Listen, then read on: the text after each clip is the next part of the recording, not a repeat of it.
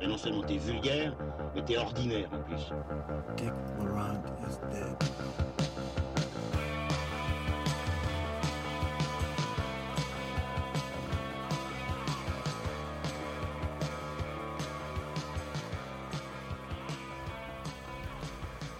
Bonjour à tous et bienvenue dans Transmission, la table ronde cinéphile qui, à l'instar de Jean-Claude Van Damme, fait le grand écart entre pop culture et cinéma d'auteur, sans toutefois faire d'amalgame entre zoophilie et homosexualité. Aujourd'hui, nous avons 5 films au programme pour notre 20e émission, et oui, c'est un peu une émission anniversaire. On va commencer avec Les Indestructibles 2, le film de Brad Bird, puis on parlera de Sicario 2 de Stefano Solima. Avant de parler de la curiosité horrifique de l'été hérédité de Harry Astor, puis on enchaînera avec une prière avant l'aube de Jean-Stéphane Sauvert, et enfin nous finirons par Plaire, aimer et courir vite de Christophe Honoré. Aujourd'hui, en ce début d'été, Julien Rombaud nous a fait faux bon, et donc nous sommes de nouveau en triplette avec mes amis Manuel Haas et Lucien Alflands, que vous retrouvez tout de suite quand nous allons parler des Indestructibles 2, le film de Brad Bird. Here comes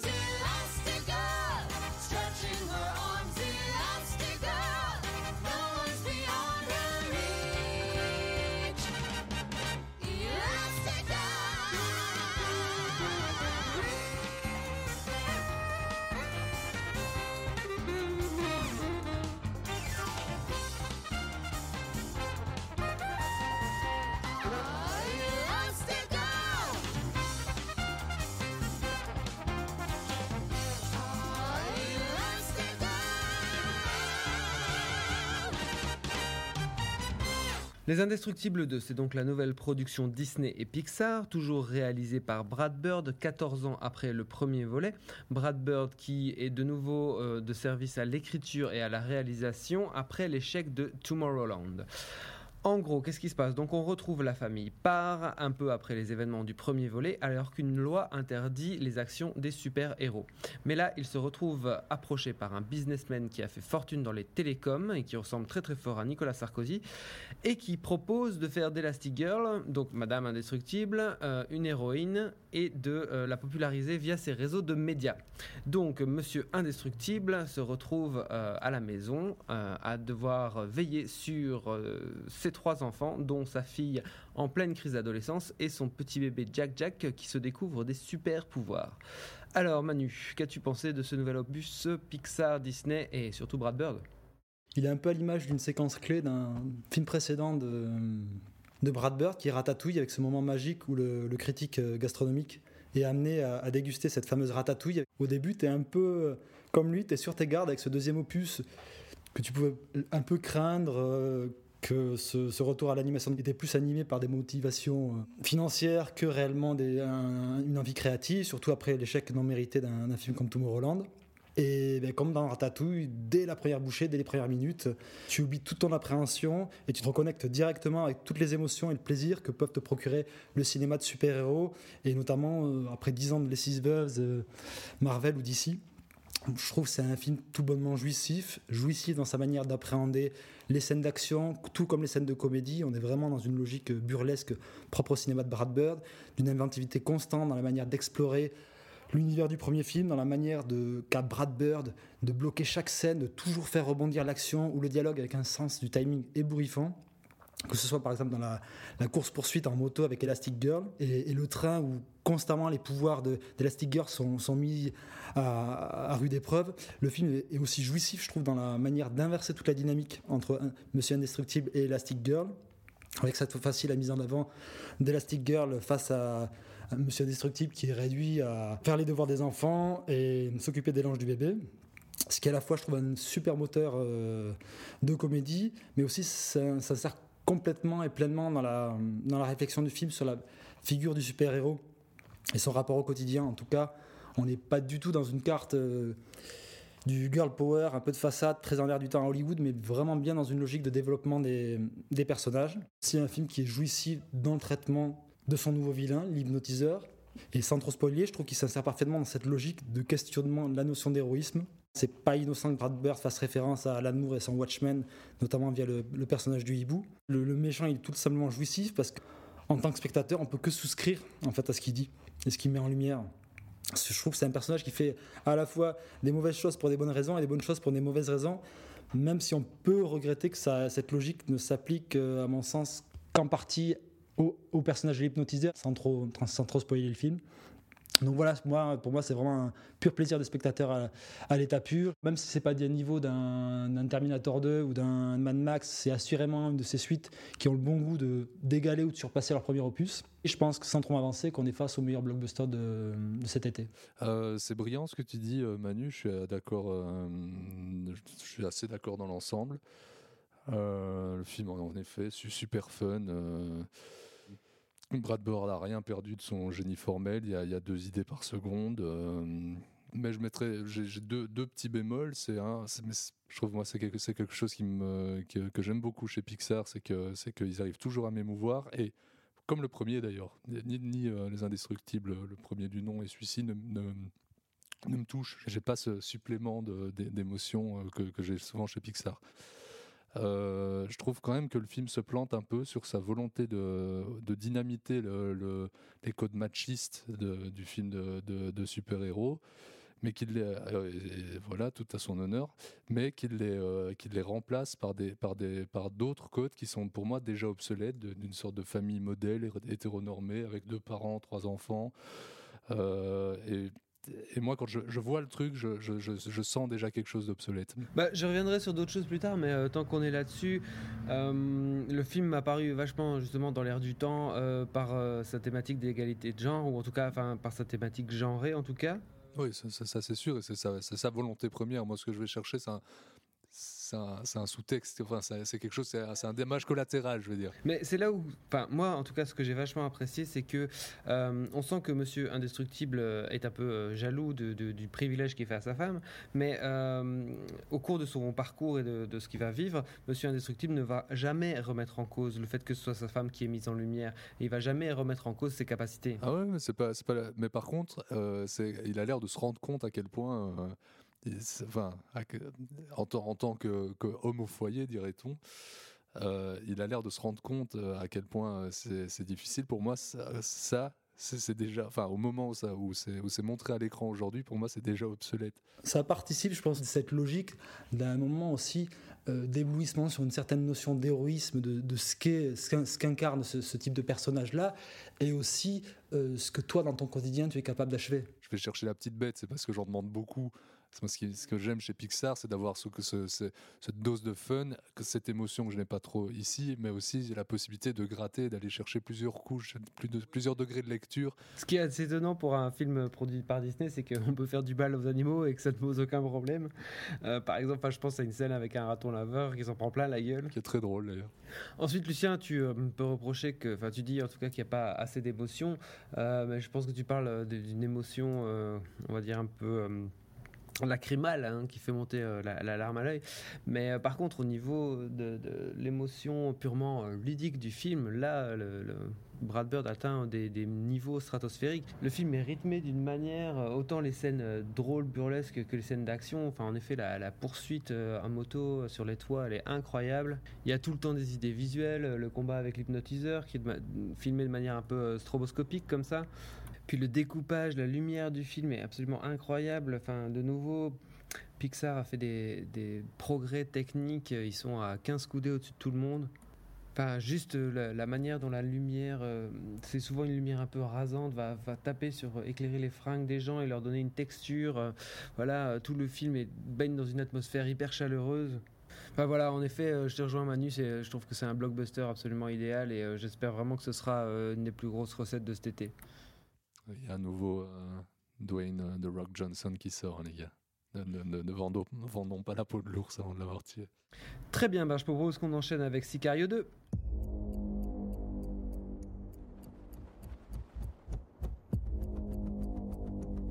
How would you define terrorism? Current definition is any individual or group uses violence to achieve a political goal. The administration believes that the drug cartels fit that definition.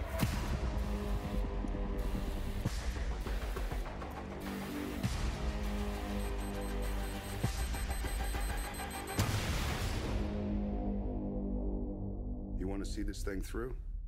I'm going to have to get dirty. Sicario 2, Day of the Soldado à l'international, le jour du soldat au Québec ou la guerre des cartels en France et en Belgique. C'est donc le nouveau film de Stefano Solima, le réalisateur italien qui nous avait régalé il y a quelques années avec Subura. Il avait aussi travaillé sur euh, la série Romanzo Criminale et aussi la série Gomorrah. Euh, donc c'est la suite du film de Denis Villeneuve qui reste ici crédité à la production et il est toujours écrit par Taylor Sheridan, le réalisateur et euh, scénariste de Wind River, mais avant ça scénariste du premier Sicario et aussi de Command Sharia. Euh, on ne retrouve pas cette fois-ci Emily Blunt, mais on retrouve euh, du premier épisode Benicio del Toro et Josh Brolin. Il y a aussi euh, Catherine Keener qu'on retrouve après Get Out et la jeune Isabella Moner qui incarne ici Isabella Reyes, la fille d'un chef de cartel qui a un rôle assez important dans le film. Donc euh, le film commence par euh, un attentat qui a lieu dans un supermarché à Kansas City et euh, suite à cet attentat, il semblerait que les cartels mexicains soient responsables de la venue de hum, la traite des êtres humains issus du Moyen-Orient et d'Afrique du Nord vers le Mexique puis vers les États-Unis.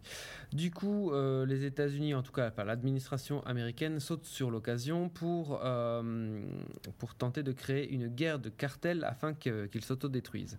Pour cela, ils font de nouveaux euh, appels euh, à Josh Brolin, qui va de nouveau faire équipe avec Alejandro, donc c'est le retour de Benicio del Toro. Ensemble, ils vont décider d'enlever Isabella Reyes, la fille d'un terrible chef de cartel. Voilà pour le pitch. Ben, je vais commencer sur le film Sicario 2 et je vais commencer avec un regret. Je regrette de ne pas avoir vu un film de Denis Villeneuve, puisque malheureusement, je n'avais pas vu le premier Sicario avant et je crois que ça a son importance quand on voit ce film-là. Je m'explique. Je pense que j'aurais dû rattraper mon retard parce que j'avais l'impression finalement de voir une espèce de chaînon manquant entre deux, deux volets. Donc euh, moi, ça m'a posé quand même pas mal de problèmes au point de vue du spectateur. Il semble ici que le personnage central soit le personnage de Del Toro, que le cœur du film est aussi centré sur le, personnage de Del Toro. Et du coup, il me manquait des morceaux en fait pour, euh, pour raccrocher à ce, personna- à- ce personnage-là. Par contre, voilà, ce qui m'a plu ici, c'est que j'ai pu raccrocher directement sur les, sur les, les nouveaux personnages, notamment donc cette jeune euh, fille de- de- des chefs de cartel qui est euh, kidnappée qui a un jeu très intense en fait. C'était elle son arc narratif que, que moi je suivais en priorité. Et il y a aussi un autre personnage qui est un, un jeune euh, hispano-américain euh, qui, euh, malgré le peu de scènes qu'il a, est assez intense. Après, les scènes d'action sont plutôt nerveuses, très réalistes. Comme ça, il y a un effet vraiment voilà, de réalisme sur, sur les scènes d'action, notamment l'enlèvement de la, de la jeune fille euh, au début du film. Euh, Il y a une montée de, tension assez forte euh, à un moment justement où on, on revient dans la, la réalité euh, des passeurs euh, sur la fin du film et on n'en est pas avec, au niveau méta avec les pontes de la CIA et, euh, où euh, donc Benicio del Toro essaye de faire passer la frontière à un autre personnage. Euh, donc moi j'ai juste le, je regrette juste de ne pas avoir vu le premier film, mais Manu tu vas pouvoir sans doute pouvoir expliquer un peu davantage. Day of the Soldado, le, film de Solima, en fait, reprend des personnages du, du premier film, mais le, le degré de connexion qu'il y a avec le 1 est très léger au point que tu ne sais pas à quel point si le film se passe avant ou après.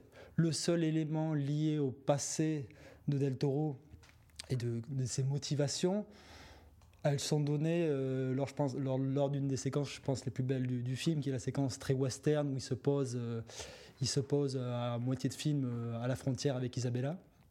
La grosse différence avec le film de Villeneuve, euh, le personnage de- d'Emily Blunt, comme entrée dans le récit, c'était un non-sens absolu. C'était une façon très confortable de se tenir à distance de tout ce qui se passait et de désamorcer en fait toute l'ambiguïté des personnages. C'était un peu My One dans Police. Ouais, on peut dire ça, mais c'est cette manière d'avoir un personnage qui n'est qu'un spectateur et en plus qui, qui- qui n'était même pas crédible, puisqu'on était avec quand même affaire à une femme élevée dans la hiérarchie du FBI. Ça posait vraiment des- des- un, un souci d'identification. Donc pour le coup, là, je trouve que tout l'intérêt de ce film-là, c'est euh, de plonger au cœur de l'action auprès de vraiment de ces personnages qui sont des barbouzes, hein, ni, ni, ni plus ni moins. De, n'être jamais confortable. Le personnage de Brolin fonctionne très bien en dynamique avec le personnage de, de, de Del Toro. Il, est dans les personnages qui m'apportent une, une certaine émotion à la fin. On va pas, pas dévoiler comment le, le- film se clôture, mais tu as toute une, une dynamique qui tourne autour de, de la, place d'Isabella. Une décision que va prendre Brolin à la, à la fin du film et euh, qui fait écho à une scène que tu as eue auparavant d'échange entre les deux personnages par téléphone interposé, où en fait tout se dit dans, les, creux du dialogue et tu sens une, forme de respect entre ces deux personnages et de ce qui va devoir se passer par la suite. Je trouve que c'est une scène pour le coup qui m'a vraiment fait penser, même si en termes de setting, elle n'est pas du tout de, c'est pas, pas du tout de la même façon, elle fait vraiment passer à la, scène de, confrontation et de dîner dans Hit. Pour moi, c'est vraiment ça, cette, cette scène-là entre Del Toro et Brolin. Et euh, donc voilà, moi je trouve que c'est un film dès le début, parce que tu dis que ça commence sur un attentat, mais ça, s'ouvre en fait sur une double tentative d'attentat. Et, euh, et justement, l'idée de est-ce que, est que le terrorisme emprunte la voie des, cartels et des, passeurs? Le film est plus nuancé que ça, parce que tu te rends compte qu'en fait, que la, politique des États-Unis est celle qui est menée en sous-main par est représentée par Catherine Keener et, et Mathieu Modine dans le film. En fait, il n'y a pas une volonté de, changement ou quoi que ce soit. C'est juste un système d'opportunité euh, à un moment donné. Donc le film est beaucoup, est beaucoup plus nuancé. Et je trouve que dès le début, il a une façon de sans artifice.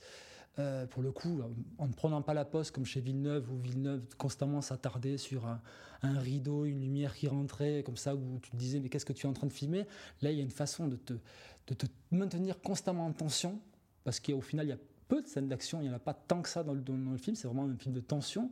Il te crée une tension absolue et euh, il joue constamment de, ce, de, de, de- cette idée de, violence euh, endémique et où tout est possible et qui ne va pas avoir de fin.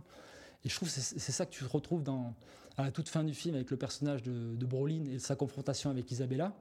Le regard qu'ils ont à la toute fin du film, à la fois ça peut te sonner comme une sorte de rédemption vis-à-vis du personnage de, de Brolin qui, a- qui prend un moment une décision, mais tu sais qu'en f- en, en face, rien ne sera oublié.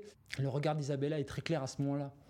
Après, euh, j'ai un, petit souci sur, les, je pense, les cinq dernières minutes du film, liées à la trajectoire de Benicio del de Toro. Benicio del Toro, que je trouve euh, assez nébuleuse, que je n'arrive pas complètement à cerner à la première vision. Ça, je- ça c'est Ah, c'est à la première vision, parce que tu as vu le film combien de fois, Manu? Parce que j'ai vu qu'une fois. Il y a quelque chose de, de- qui n'est pas satisfaisant dans cette, dans cette cinq dernières minutes et dans, dans la, la manière dont se, se boucle euh, complètement l'arc de, de Del Toro. Mais je, euh, je trouve que tout le reste du film, le film est extrêmement brillant, une caractérisation de personnage que auquel tu es rarement habitué dans du, du cinéma, entre guillemets, de divertissement, mais euh, plutôt adulte, et qui s'excuse jamais, qui excuse jamais ces personnages-là. Euh, Non, ça c'est vrai que le, le, le- film ne s'excuse pas sur les personnages, c'est clair, mais moi j'avais vraiment un problème de lecture, quoi. De, je, je comprenais, j'avais du mal à comprendre euh, les motivations et les, les enjeux du film et les enjeux des uns par rapport aux autres, de, enfin de, des deux personnages principaux. Je, je- je trouvais que soit ils m'en donnaient pas assez, ou le film est peut-être trop opaque ou trop, euh, trop, euh, tu disais en sous-texte, en sous-main, euh, je sais pas. Mais euh, moi, j'avais vraiment un problème de clarté dans le film au niveau des, au niveau des, des enjeux psychologiques. Donc ça, c'est un, un- un- un problème d'écriture. Parce que moi, c'est Aussi un problème- J'ai pas vu, j'ai pas vu, celui-ci, mais c'est exactement le problème que, contrairement à Manu, je trouvais que c'était en termes de, de mise en scène probablement le meilleur de Denis Villeneuve, le, le- le premier Sicario. Par contre, j'ai des, des- des gros problèmes, en effet, sur, le, sur, la, sur la narration du film qui me, qui me perdait complètement et qui me désintéressait d'absolument tout ce qui se passe. Je trouvais par contre qu'il y avait- il y avait des vraies belles scènes de cinéma, peut-être un peu parfois euh, poseuses, comme tu le dis, mais... euh, Là, ici, le film n'est pas poseur du tout. Il, comme disait euh, Manu, le film est tout en tension, il est tout en air, c'est clair. c'est- Donc, c'est c'est pas. Enfin, ça peut être un problème d'écriture. Euh, ça peut être aussi un problème de mise en scène parce que euh, voilà la mise en scène tu es censé quand même euh, montrer quel- incarner les enjeux de tes personnages par euh, leur placement par la bande son par l'éclairage par Et moi les je, trouve que, acteurs. moi, je trouve que c'est assez clair justement par la manière dont ils, ils placent les personnages, les regards qu'ils échangent ou qu'ils échangent pas. Je trouve que même si euh, Taylor Sheridan, euh, je trouve dans tous ses films, on retrouve des, pour moi des soucis qui sont liés vraiment à une- la manière de, structurer le récit. Après, je trouve qu'il arrive à, construire des personnages, le touch guy, euh, à, base de, de, punchline, mais qui en- au final racontent quand même euh, de la psychologie des personnages et de leur motivation, beaucoup plus qu'un un, un- un dialogue. euh, c'est souvent sous la forme de la, forme allusive, mais je trouve ça assez brillant pour le coup dans sa manière de dialoguer ces films, plus que de les structurer. Quoi. Moi, je pense que c'est un. Avec les défauts qu'il a, les défauts, je pense, de, de cette logique peut-être de franchise, de, de- de cet univers-là, et de, de l'écriture de Sheridan avec ses, voilà, ses, ses atouts et ses défauts. Mais c'est un, un film bien plus habité, je trouve, qui n'est pas comme beaucoup de films de, de Villeneuve, avec un problème vraiment de, de mise à distance complet. Très bien. Je propose que nous enchaînions avec Hérédité. My name's Annie. My mom died a week ago. She was a very private woman, and she wasn't altogether there at the end. Who's gonna take care of me You don't think I'm gonna take care of you? when you die? Sorry, I recognize you from your mother. How is your relationship with your daughter?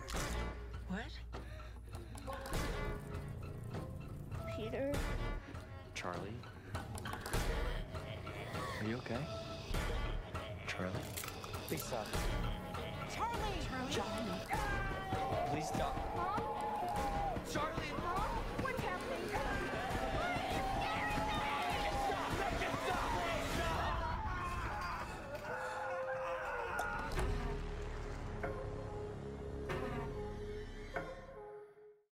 Alors, Hérédité, c'est le premier long métrage écrit et réalisé par l'américain Harry Astor, qui a fait plusieurs euh, courts métrages avant qui ont eu des parcours euh, dans les festivals. Ce film-ci euh, est produit par les producteurs de The Witch. À l'affiche de Hérédité, on retrouve Tony Collette, donc longtemps après Muriel, Alex Wolff, Gabriel Byrne et Millie Shapiro. Le film, c'est un gros succès, enfin, se taille en tout cas un bon gros succès dans les festivals, et maintenant c'est une bonne opération commerciale, puisqu'il euh, se traite de la réputation d'être euh, genre euh, le nouveau film d'horreur de la génération. Euh, sur l'affiche, c'est marqué euh, l'exorciste de sa génération, des trucs comme ça. Le film commence euh, le jour de l'enterrement de la grand-mère euh, dans la famille Graham. Et euh, sa fille est euh, qui est interprétée par Tony Collette, euh, est une euh, artiste modéliste, on va dire. Et donc elle se retrouve avec son mari qui est interprété par Gabriel Byrne et ses deux enfants dans la grande demeure familiale au milieu des bois. Et suite à donc la mort de cette aïeule, d'étranges événements vont arriver à toute cette famille et note- particulièrement dans une première partie du film à la jeune fille qui, qui est atteinte d'une euh, une légère forme d'autisme, on pourrait dire, euh, qui s'appelle Charlie. Voilà, on n'est pas dans la fête à la maison, quoi. Ni dans la petite famille. Déjà, chapeau au d'avoir réussi à le pitcher sans... tout, en, tout en restant cryptique parce que c'est, ça va être difficile d'en parler, je pense. Euh, on parle beaucoup de, sa jumelléité, de sa soi-disant jumelléité avec l'exorciste. D'ailleurs, le film fait, je pense, une référence assez évidente au film et il partage peut-être une structure comme ça qui exploserait en fin de film, peut-être presque dans un, troisième acte. Mais moi, c'est surtout au, malaise polanskien que, j'ai pensé. Bah, D'abord, le côté paranoïaque du truc et puis surtout euh, sa manière de mélanger euh, de manière euh, plus ou moins équivalente euh, terreur graphique et psychologique. C'est un film qui cherche, qui arrive pas systématiquement, mais qui arrive par instant, et c'est assez, fort pour un film d'horreur, à créer l'effroi vraiment. Je trouve que c'est des, des, des- des personnages qui sont, qui sont euh, calibrés et qui essayent de fuir euh, les, les archétypes euh, mais qui, tout en restant relativement juste. Peut-être euh, que, ce- que ces personnages fonctionnent parce que je trouve les, les acteurs dans l'ensemble assez bons. J'ai beaucoup de mal euh, avec, euh, avec la fin. C'est difficile d'en parler sans, sans en parler, mais qui tombe dans quelque chose de, de- très traditionnel. Euh, voilà, je vais peut-être passer la parole pour, pour rebondir par la suite à l'un de vous deux, Manu, Oli. Ouais, bon, c'est sûr, n'est pas Polanski qui veut, ça c'est clair et net. J'ai pas trop aimé ce film. Tu dis qu'il emprunte des chemins un peu empruntés dans le cinéma d'horreur. Moi, j'ai juste l'impression qu'il sait pas où il va euh, dans toute sa première partie. Toute la première partie, je me demande vraiment qu'est-ce que le mec est en train de me raconter. Il y a une espèce d'ambiance, euh, il y a une espèce de malaise, il y a une bande son un peu surchargée. Alors, pour en venir vraiment, je pense à moi, ce qui est le problème primordial du film, c'est une question de point de vue, quoi.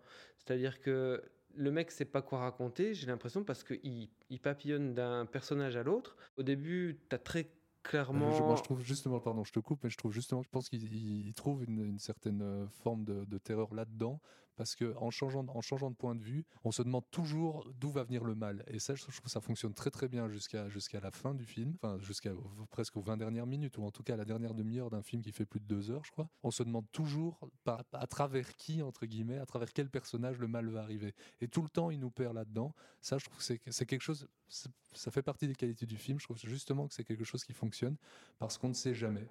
Moi, j'ai l'impression que c'est un problème parce que du coup, je m'attache à personne en fait. Alors que je trouve qu'il y avait vraiment la matière.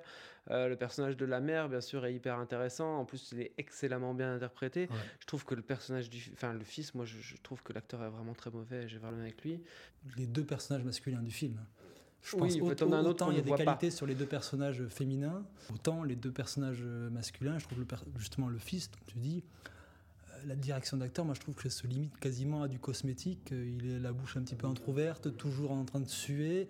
Et un des soucis dont tu parlais du, film, c'est justement cette bascule où tout d'un coup, à un moment, on va finir par basculer sur lui, mais vu qu'il a quasiment été très peu développé ou traité, euh, moi, j'y crois pas à- à cette bascule, à ces retournements, ces retournements de situation. Moi, je trouve la première partie plus, plus réussie que le, que le reste, parce que la première partie. J'ai pas dit que je le- trouvais que la deuxième partie réussie. hein. voilà, au moins la première partie, je trouve qu'elle est, elle est maladroite, mais elle est, elle est habitée. Je la trouve quand même habitée, et il y a une volonté plus proche du drame que de l'horreur, qui fonctionne bien, avec notamment une très belle séquence. euh, Là, oui, mais tu de, vois, c'est des de- de- graines de hein, dans confession de la mère. que- Après, moi, le problème, c'est justement quand on me vend ça comme le, le- le nouveau grand film horrifique, je trouve justement la deuxième partie du film qui verse complètement dans l'horreur. Ça va pas du tout. Moi, je trouve tous les effets horrifiques qu'il essaye de mettre en place sont éculés, sont Non, mais les- surtout, c'est- un peu ridicule. le personnage de Tony Collette part totalement en sucette, elle devient complètement hystérique sans aucune motivation logique, etc. Il y a vraiment un moment pour moi où à un moment le s'il avait poussé cette logique de drame jusqu'au bout, peut-être que j'aurais adhéré au, au film. Mais Mais c'est- c'est ce- ça, cet éclatement où il- tout d'un coup ça redevient, alors c'est pas des c'est pas les gros jumpscares comme on a dans, dans les productions actuelles, mais tout d'un coup ce sorte d'effet un peu vieillot daté de lévitation au plafond, de, de plans alambiqués, etc. Ça marche pas et moi j'ai jamais peur pendant ce film-là. Je suis pas du tout en train de défendre le film. mais euh, juste, non, non, je disais que moi, juste au début, en effet, il- peut-être que le film qu'il vend au début est- est- sera plus intéressant, mais il faut transformer. Je suis désolé, mais euh, si au bout du tiers du film, il, il sait, euh, euh, il sait pas quoi faire, c'est je crois il que y a un cette, problème. cette, hein. cette logique du drame, comme dit Manu, il la tient, sauf qu'il la transforme en allégorie à un moment. Et le problème, c'est pour ça que je dis que j'aime moins la fin qui est beaucoup plus traditionnelle. Et un peu ridicule. Et un peu ridicule. Je suis pas, je suis pas un, un défenseur absolu du film, hein, mais je, lui- je lui trouve des qualités. Euh, c'est justement de tomber dans un, dans un, dans un schéma horrifique euh, qu'on voit énormément, euh, surtout pour le moment, j'ai l'impression, en tout cas depuis euh, l'impression que tous les films d'horreur qui sortent, euh, Bah, depuis le succès de Conjuring. hein. depuis- voilà, euh, traînent dans cette zone-là. Mais si ça avait été un drame familial qui, s'était transformé en drame familial horrifique, vraiment, sans doute que j'aurais, j'aurais beaucoup plus apprécié. Mais là, euh, je. Ça, ça garde ça jusque dans son dernier quart, quoi. Voilà, après, euh, c'est clair que le film n'est pas, est pas complètement inintéressant. Il a quand même euh, quelques idées de, mise en scène qui, qui suit assez euh, longuement euh, sur, le, sur le film. Notamment, je trouve la, tout le jeu avec les modèles, bon, c'est un, peu, un peu lourd, mais ça fonctionne dans la thématique du film. Après, je trouve que par la suite, le, film dé- déploie assez peu ça. Il y a, comme ça des, des, logiques où il se- je trouve se disperse. Enfin, par rapport à ce que le film raconte et de qu'est-ce qui est arrivé finalement à cette famille-là, ce qui se passe dans le dernier plan aussi, et qu'est-ce que ça ramène comme, euh, euh, comme mise en abîme de, modélisme, je trouve ça, allez, lourd, mais pas mal. voilà. C'est quand même, j'ai l'impression souvent, quand, quand un film d'horreur sort un peu du lot, on avait eu ça avec euh, Get Out, avec euh, It Comes at Night. C'est des films qu'on vend comme étant des nouveaux films d'horreur qui transcendent le genre, etc. Et qui sont pour moi des films euh, tout à fait, enfin, je trouve que je trouve respectables, mais euh, Qui sont survendus. Qui sont clairement survendus. Bah, sur ces bonnes paroles, on va passer à une prière avant l'aube.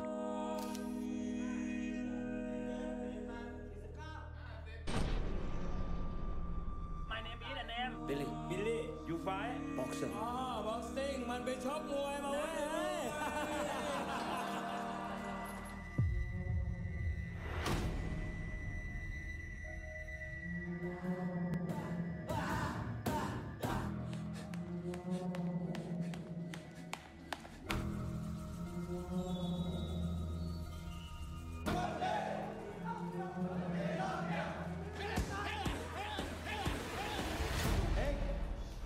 ้ย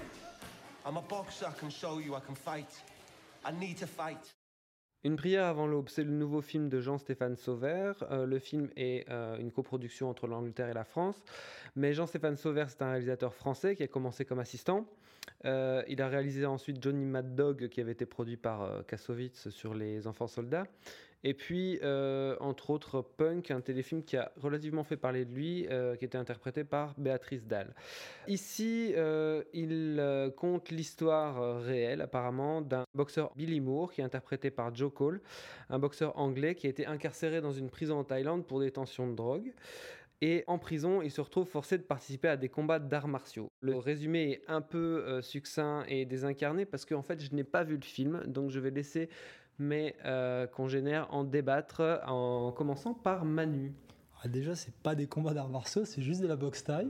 Moi, je trouve que ça fait plaisir de, revoir euh, en salle un, film de, de Sauvert, notamment après son formidable euh, Johnny Mad Dog. Après, c'est un film comme son précédent, je trouve qui adopte une démarche assez proche du documentaire, mais aussi avec une grande stylisation à la fois visuelle, sonore. C'est un film qui a beau adopter le- un schéma très classique du film de, de rédemption par la boxe.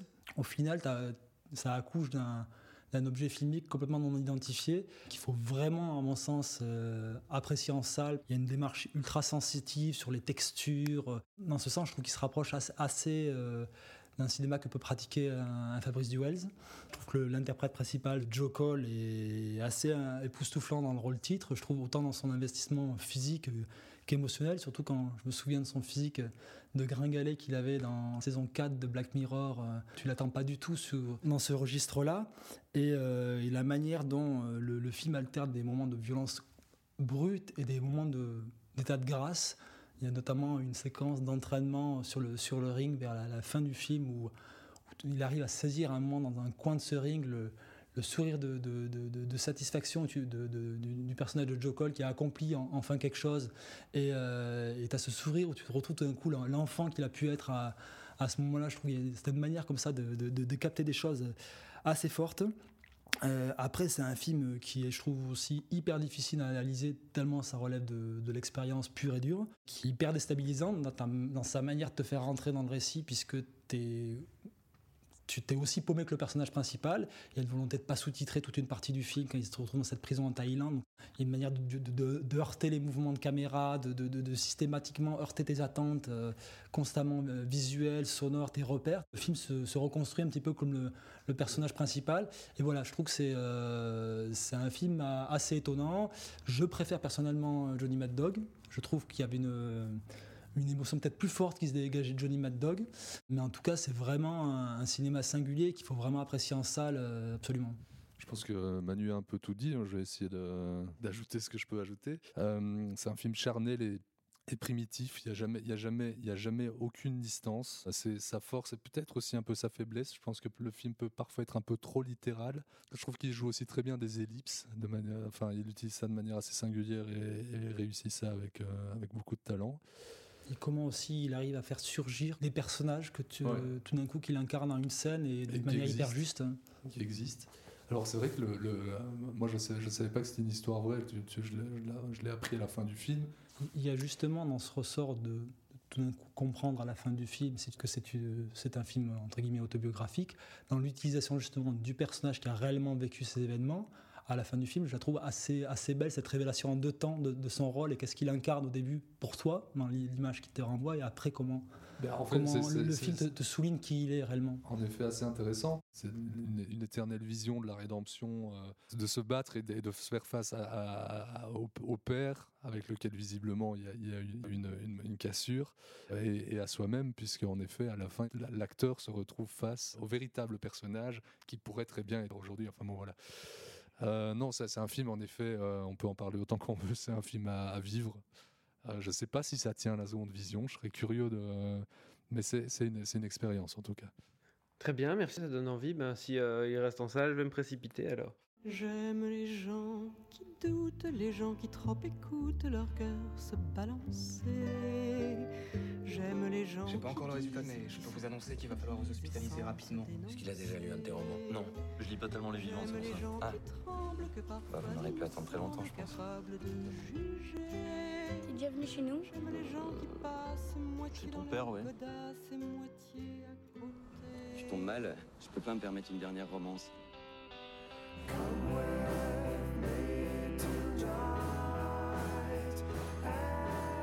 Je pars vivre à Paris. Vous allez me manquer.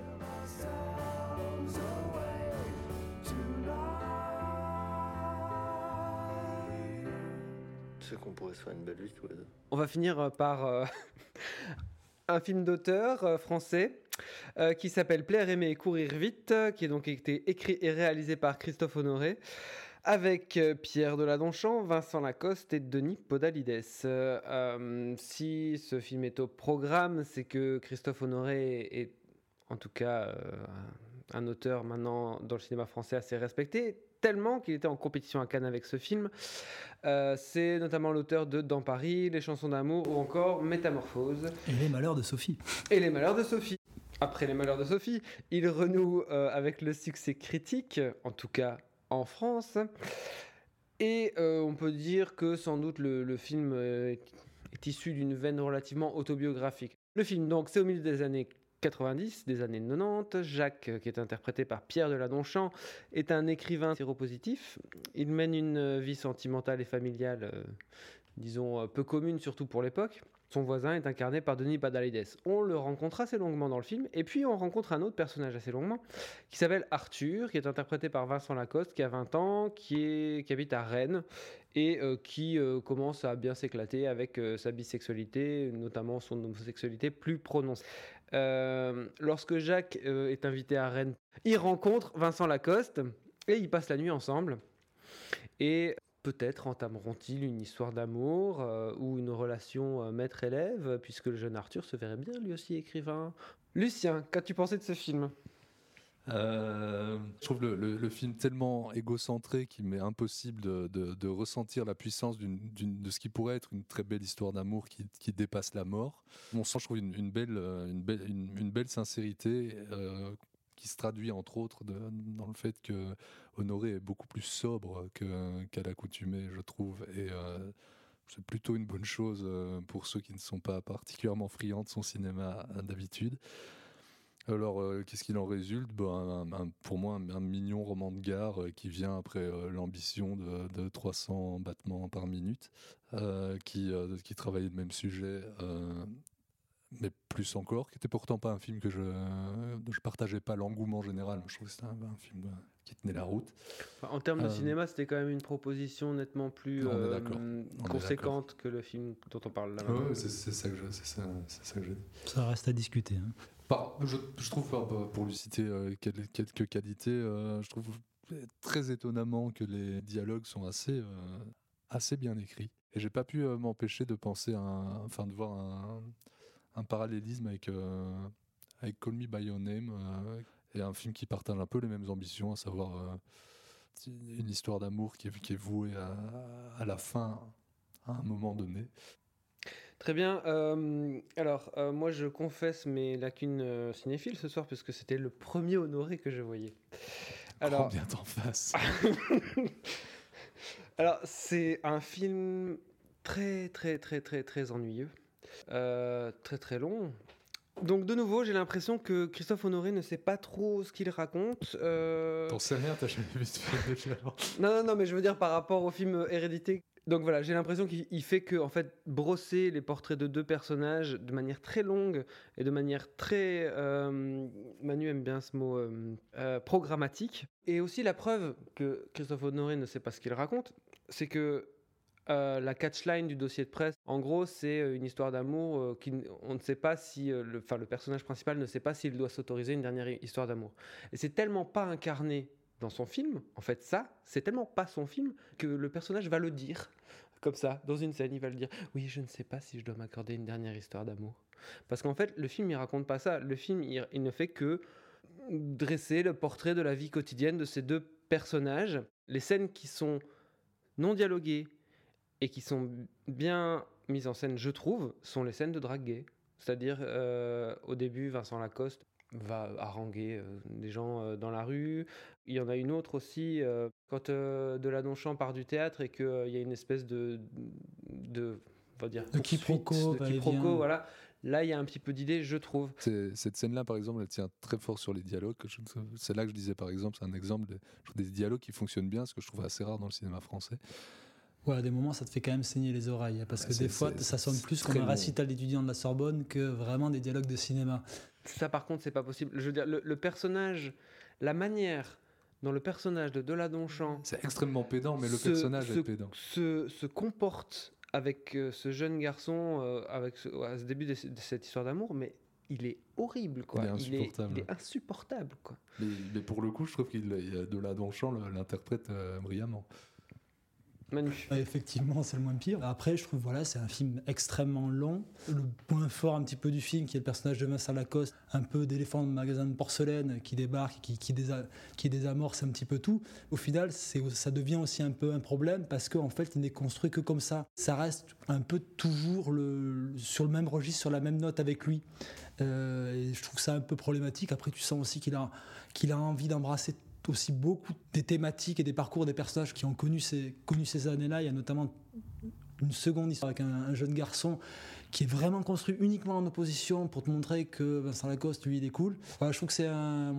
C'est. Euh, J'ai pas grand chose en fait à, dire de ce genre de, de, de film-là. C'est c'est un petit peu mieux que la moyenne de l'école des cahiers du cinéma, mais ça reste, euh, ça reste très très très anecdotique et très ça pourrait être quoi.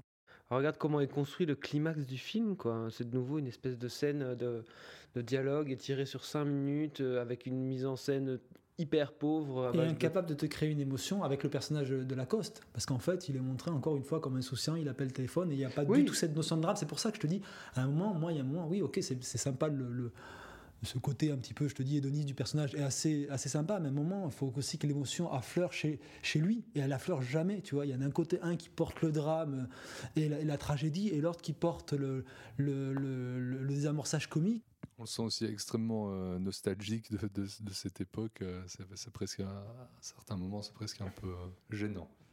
Ouais, moi je trouve aussi qu'il y a un espèce de, de romantisme très adolescent, un peu clichetonneux de euh, ah c'est tellement cool de prendre des drogues, de brûler la vie par le debout, etc. Je trouve qu'il y a d'avoir une sale hygiène de vie, fumer des clopes, ah c'est tellement cool de fumer des clopes avec des gros plans sur les cigarettes. Enfin bon, je trouve qu'il y, a il y a une espèce de, de romantisme comme ça un peu ou euh, l'emploi de la musique aussi, que je trouve un peu euh, comment dire. euh, Bénexien non, non, pas Benex. Oui, d'a- d'ailleurs, le, le film fait des références à Carax. Non, euh, un peu euh, puéril, quoi. Carax et Benex, c'est pas non plus. euh, Oui, mais c'est la même génération, Lucien. Très bien, ben on va finir par les, euh, les conseils.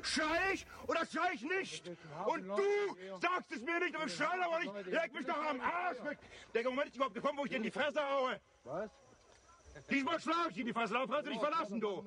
Diesmal sitze ich in dem Kostüm in deiner scheiß Karre in Holland. Mach zu, mach zu.